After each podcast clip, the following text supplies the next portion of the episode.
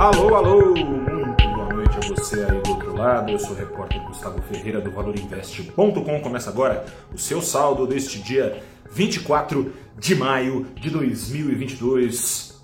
Saldo do primeiro pregão após a notícia de mais uma demissão de presidente da Petrobras. E quem se surpreendeu Tava muito iludido, né? Não dá para dizer que ficou surpreso quem tá a par dos fatos, em sã consciência do histórico nacional, do histórico do atual presidente.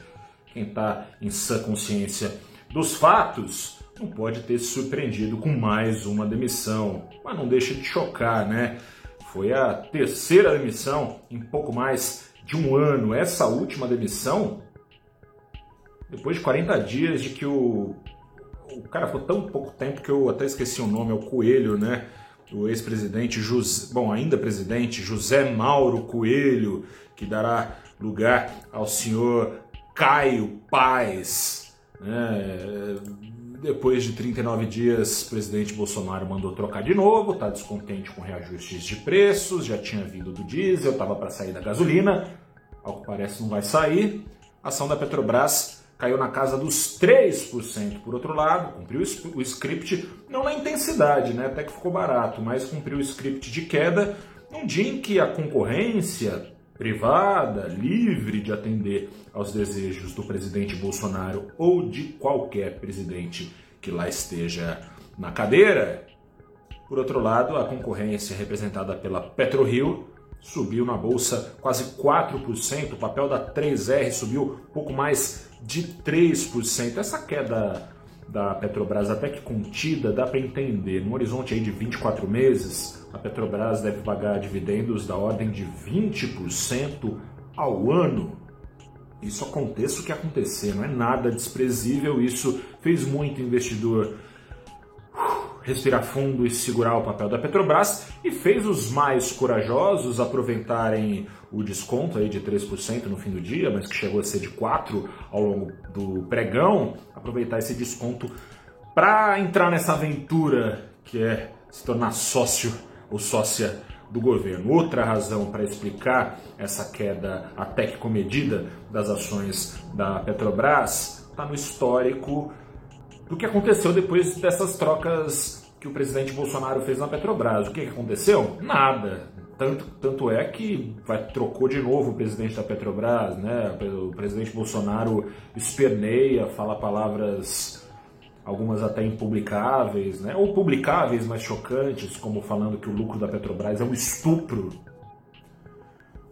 Ele fala isso tudo, mas o presidente que ele bota lá, regido pelas leis de, pela lei da estatal, pelo estatuto da companhia, não tem muito o que fazer, acaba reajustando o preço. Ele trocou, mas dessa vez, e aí fique ligado, fique ligado, pode ser diferente. O que está se falando é que essa nova gestão, caso seja aprovada pelo Conselho de Administração da companhia, essa nova gestão pode criar um espaçamento de 100 dias para que cada reajuste de preços possa ser feito. Convenientemente, 100 dias, que daria um baita descanso para o presidente Bolsonaro durante o período eleitoral. Coincidentemente, acontece que com isso seria jogada na prática fora a, lei, a regra de paridade de preços internacionais. Para um velho conhecido brasileiro entrar em cena, o congelamento de preços, por sinal, o preço do petróleo já subiu nos últimos 70 dias em reais 5% lá fora. Sabe quanto subiu a gasolina? Zero, ou seja, já está meio que congelada né? a gasolina aqui no Brasil, talvez continue. O baque nas ações da Petrobras limitaram a reação do Ibovespa no fim do dia. O Ibovespa chegou a cair 1,7%, mas no fim do dia, nos minutos finais, reagiu.